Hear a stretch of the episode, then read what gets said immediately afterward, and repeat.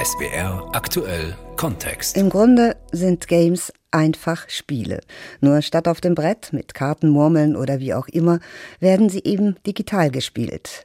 Menschen spielen nun eben, wollen gewinnen und lernen vielleicht auch mal zu verlieren.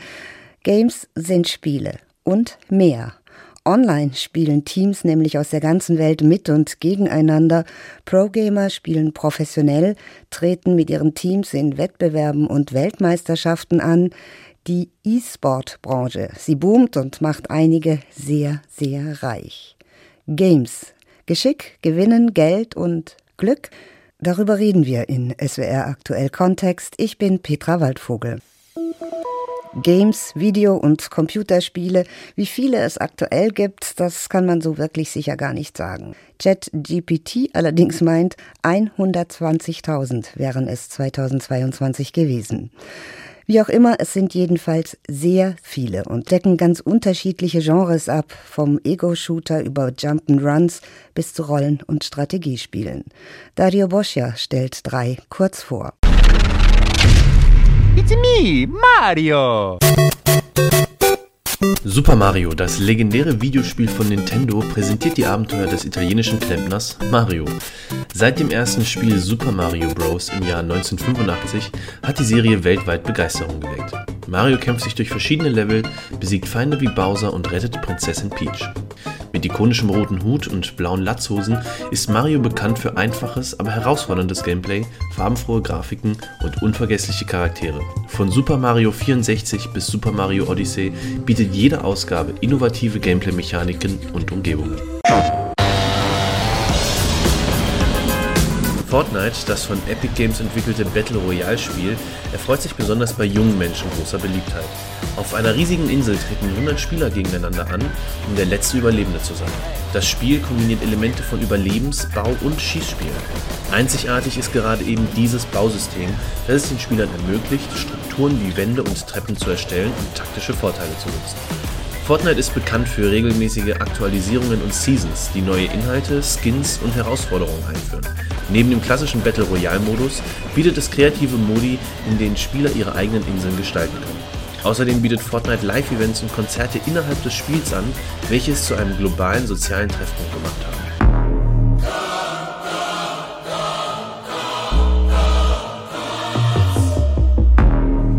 League of Legends, ein von Riot Games entwickeltes Online-Multiplayer-Videospiel im MOBA-Genre, begeistert weltweit Millionen von Spielern. Auf einer virtuellen Karte treten zwei Teams mit je fünf Spielern an, jeder als ein einzigartiger Champion mit speziellen Fähigkeiten. Das Ziel? Die Basis des gegnerischen Teams zerstören und die eigene verteidigen. Teamarbeit, Strategie und individuelles Können prägen das Gameplay von League of Legends. Spieler kontrollieren Kartenabschnitte, sogenannte Lanes, und zerstören feindliche Türme. Champions sammeln Erfahrung und Gold, um ihre Fähigkeiten zu verbessern und stärkere Ausrüstung zu erwerben. Mit E-Sport-Ligen und Turnieren auf einer professionellen Ebene hat das Spiel einen erheblichen Einfluss auf die MOBA-Entwicklung und die gesamte E-Sport-Szene. League of Legends oder kurz League. Es gilt als der wohl einflussreichste E-Sport-Titel der letzten Jahre. Und Tristan Power of Evil Schrage spielt League nicht einfach so, sondern sozusagen von Berufswegen. Gaming ist sein Job. Hallo Tristan. Oder lieber Hallo. Power of Evil? Nee, äh, kannst mich ruhig Tristan nennen. Also meine Familie und meine Freunde alle noch nennen mich noch Tristan. Meine Teammates Power of Evil, aber Tristan ist eigentlich schöner. Dennoch, Power of Evil muss irgendwie sein, wenn man richtig aktiv ist in so einem Online-Spiel. Aber wieso haben eigentlich alle Gamer diese oft ziemlich martialischen Spielnamen? Mm, ich glaube einfach so ein bisschen auch für diese Anonymität. Nicht jeder möchte seinen privaten Namen und Details offenlegen und preisgeben. Und das kommt so ein bisschen mit dem Profispieler-Dasein, äh, wie auch bei, beim Fußball. Da weiß man ja auch quasi die Namen von den Fußballspielern etc. Aber ich glaube, da das im Internet ist, will man das halt nicht überall preislegen. League of Legends, hast du das von Anfang an gespielt und warum kein anderes? Ich habe andere Spiele gespielt auch. Also ich bin mit Videospielen groß geworden. Mein Vater hat Videospiele gespielt und ich, mein großer Bruder meinte dann hier League of Legends. Ich spiele mit meinen Freunden. Ich habe einfach nur aus Spaß gespielt äh, zu der Zeit auch immer. Und genau, und dann nach ein, zwei Jahren mit einfach nur mit Freunden spielen, aus Spaß spielen, ich einfach immer besser wurde, immer besser wurde, in dieser Rangliste immer weiter hochgestiegen bin. Und dann bin ich irgendwann in einem Team beigetreten und habe mich dann, früher ging das noch, sozusagen selber in die erste Bundesliga quasi qualifiziert. 2014 war das, glaube ich, da hast du deine genau. Pro-Karriere gestartet. Genau. Und seither bist du mehr oder weniger Profi-Gamer. Wie sieht denn so ein Arbeitstag für dich aus? Acht Stunden, nichts als Spielen? Also das ist äh, viel, viel professioneller alles geworden und viel, viel anstrengender als früher. Also früher war das entspannter. Da hattest du mehr Freizeit. Du konntest so, ja, ich würde sagen, so acht, neun Stunden spielst du da am Tag und den Rest kannst du dich ein bisschen mit deinem Team jetzt unterhalten. Das gab es früher auch in Gaminghäusern. Heutzutage ist es so, dass du, ähm, du hast ein Office und Apartments und dann äh, meistens beginnt der Alltag so um 9 Uhr, Team Gym bis 10, 10 bis 11 Uhr hast du dann äh, meistens Frühstück. Du hast quasi meistens einen Koch, mit dem du dann quasi, man isst dann zusammen als Team. Dann um 12 Uhr geht es meistens los und dann hört das Teamtraining so auf, meistens so gegen 6, 7 und dann hast du noch Einzeltraining bis 9, 10. Also dein Alltag fängt an meistens 9 Uhr morgens und hört auf 10 Uhr abends, würde ich sagen. Es ist ganz schön viel Zeit, das man damit verbringt. Aber das Team ist wichtig, um gewinnen zu können. Einer allein kann das gar nicht. Genau. Früher war das noch mehr möglich, dass man auch alleine sehr, sehr viel Einfluss nehmen kann aufs Spiel. Aber heutzutage, da jeder, das ist ja in jeder Sportart so, Leute werden besser und besser und besser. Und bei Teamsport ist es jetzt so, dass jeder ungefähr so seine 20 Prozent Einfluss auf das Spiel nehmen kann. Das heißt, du bist nur ein Stück vom Kuchen und musst deinen Teil dazu beitragen. Jetzt spielst du ja nicht nur, du castest, also moderierst auch Wettkämpfe.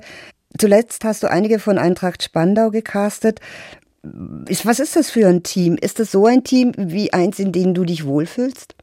Eintracht Spandau ist die spielen sozusagen in der zweiten Bundesliga, die sind in der regionalen Liga, also nicht in der internationalen, aber in der regionalen Liga, in der größten quasi deutschen Liga. Und ja, das ist super familiär. Sie haben auch quasi dieses Apartment Office Space, so dass die Spieler ins Office gehen können. Sie haben dann einen Koch, sie haben da ihre PCs zum Trainieren zusammen und haben auch einen Stab an Leuten, die helfen, Managern und Co Coaches und etc.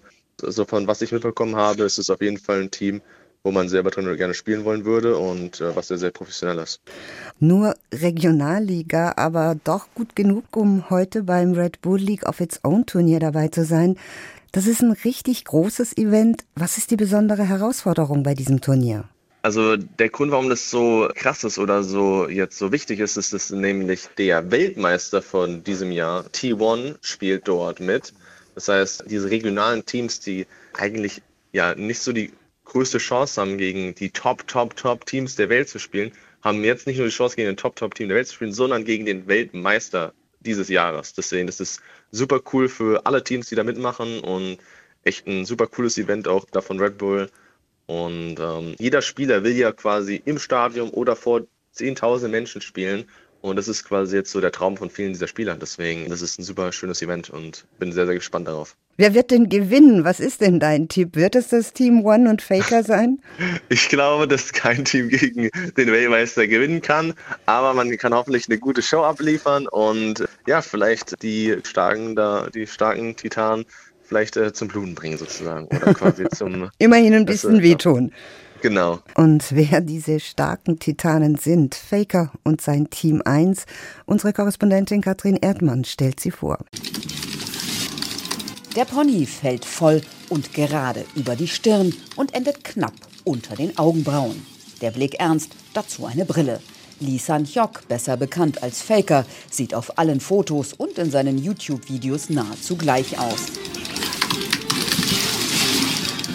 E-Sport-Fans lässt der 27-Jährige auf YouTube an seinem Leben teilhaben. Man hört die schnellen Handbewegungen, sieht, wie er in atemberaubender Geschwindigkeit beim Videospiel League of Legends Gegner aus dem Weg räumt. Faker spielt hauptsächlich als Midlaner, ist aber auch an allen anderen Positionen stark.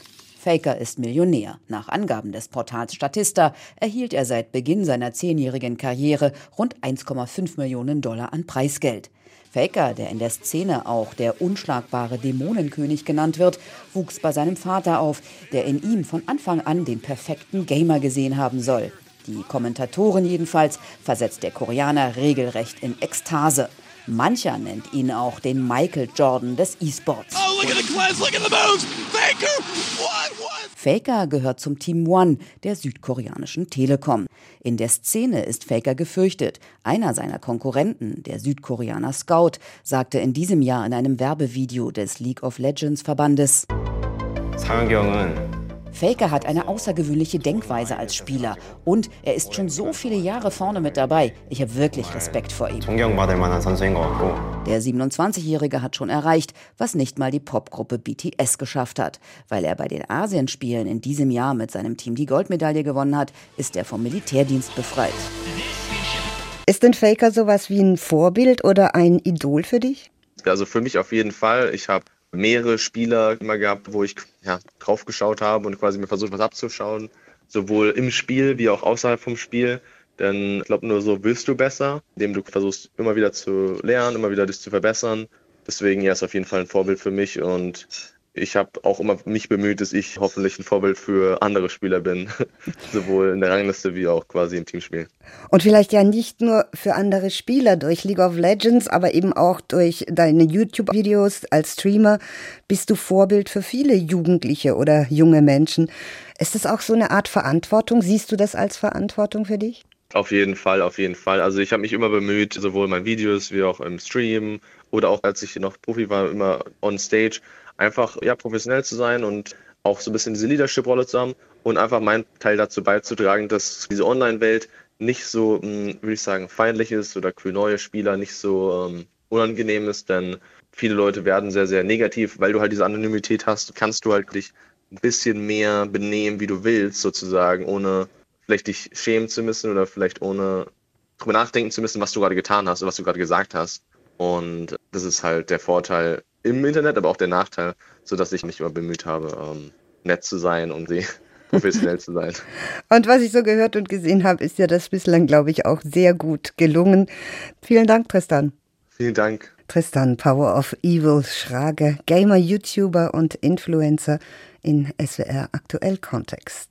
Er spielt League of Legends, eines der erfolgreichen sogenannten Multiplayer Online Battle Arena oder kurz MOBA-Spiele. Inzwischen spielen es rund 80 Millionen Menschen weltweit, mindestens einmal im Monat. League gilt als weltweit größter E-Sport und ist nur ein Beispiel für die rasante Entwicklung der Games-Industrie, einer Branche, die lange verrufen war, die es inzwischen aber sogar in die gehobene Literatur geschafft hat. Der österreichische Schriftsteller Tonio Schachinger hat für seinen Roman Echtzeitalter den Deutschen Buchpreis 2023 bekommen. Sein Protagonist ist Till, Sohn reicher Eltern, Schüler in einem Elite-Internat und einer der besten Gamer weltweit. Wenn man einmal ein Spiel findet, das einem so gut gefällt, dass man nicht merkt, wie die Zeit vergeht, das ist schon ein sehr besonderes Gefühl, wenn man sich so ablenken kann von allem anderen, dass man nicht mal merkt, dass man vielleicht Durst hat oder eine Zigarette rauchen möchte. Wenn man sogar das vergisst, dann merkt man, dass es sehr eindrucksvoll ist. Sagt Tonio Schachinger. Die Welt der Games. Dr. Gunnar Freiermuth ist Professor für Media and Game Studies an der TH Köln und Gründungsdirektor des Cologne Game Lab. Herr Freiermuth, es ist noch gar nicht so lange her, da hieß es noch, solche oft gewalthaltigen Computerspiele könnten Kinder zu Amokläufern machen. Und heute ist alles ganz, ganz anders? Ja, die Situation hat sich ein bisschen gebessert. Als wir 2010 das Cologne Game Lab gegründet haben, gab es noch sehr, sehr viele Diskussionen und auch sowohl an der Universität, an der Hochschule, wie auch bei, in der Gesellschaft noch starke Widerstände gegen sogenannte Killerspiele und ähnliche Dinge. Da sind wir Gott sei Dank von weg. Wir haben viele wissenschaftliche Studien, die zeigen den pädagogischen Wert und die sozusagen mediale Ungefährlichkeit digitaler Spiele. Die sind auch nicht gefährlicher als Spielfilme oder mhm. vielleicht die Tagesschau. Je nachdem, was es da zu sehen gibt, allerdings. Es spielt sicher auch eine Rolle, dass die Branche unendlich schnell gewachsen ist und auch jede Menge Geld macht, oder? Ja, in der Tat. Wir haben ein stetes Wachstum gehabt in den letzten zwei Jahrzehnten, aber wir haben durch die Pandemie nochmal einen gewaltigen Wachstumsschub bekommen. Games sind, während das Kino Probleme hatte und die Umsätze zurückgegangen sind, haben wir bei den Games ein starkes Wachstum im zweistelligen Prozentbereich gehabt.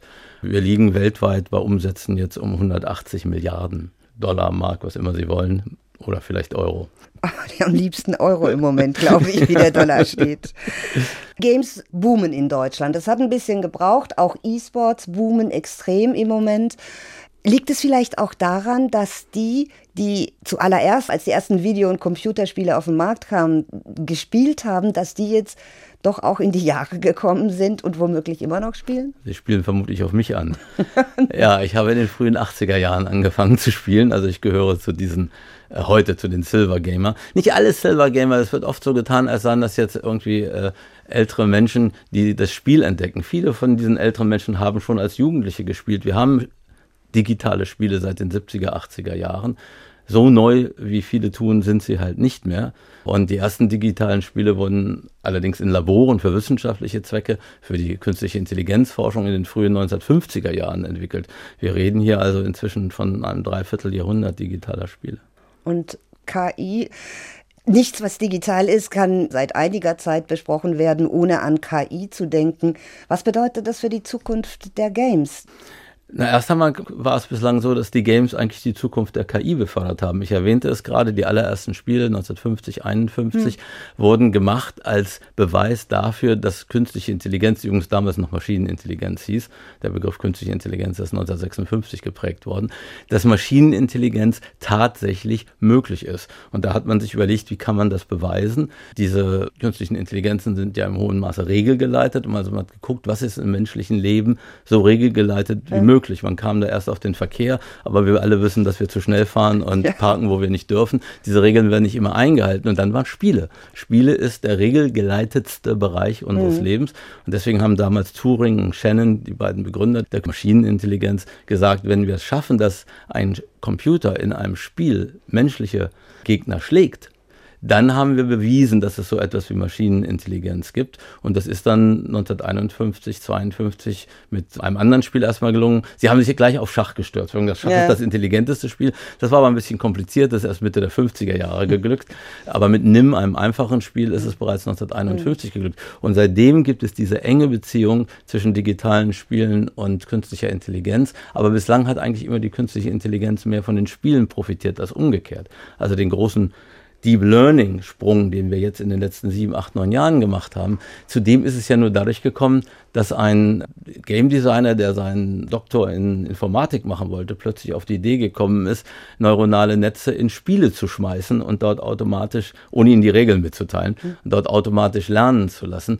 Das heißt, wieder verdankt die künstliche Intelligenz digitalen Spielen diesen gewaltigen Entwicklungssprung, die sie in den letzten zehn Jahren gemacht hat. Nun wird es höchste Zeit, dass wir auch mal davon profitieren. Und das geht ja auch los. Wir haben in der Produktion sehr stark schon den Einsatz von künstlicher Intelligenz für prozedurales Generieren von Leveln zum Beispiel, von ja. Assets, aber auch in der Forschung zumindest. Wir hatten am Cologne Game Lab ein großes Forschungsprojekt, das wir zusammen mit Ubisoft gemacht haben, wo es auch wesentlich darum ging, wie lassen sich auch narrative Elemente, erzählerische Elemente automatisiert generieren. Wir werden also auch in Zukunft weiterspielen, mit, ohne oder auch gegen die KI. Und das ist, finde ich, irgendwie sehr beruhigend. Vielen Dank, Herr Freiermuth. Danke Ihnen. Dr. Gunnar Freiermuth, Professor für Media and Game Studies an der TH Köln und Gründungsdirektor des Cologne Game Lab. Und das war SWR aktuell Kontext Games. Geschick, Gewinnen, Geld und Glück mit Petra Waldvogel. Danke fürs Zuhören.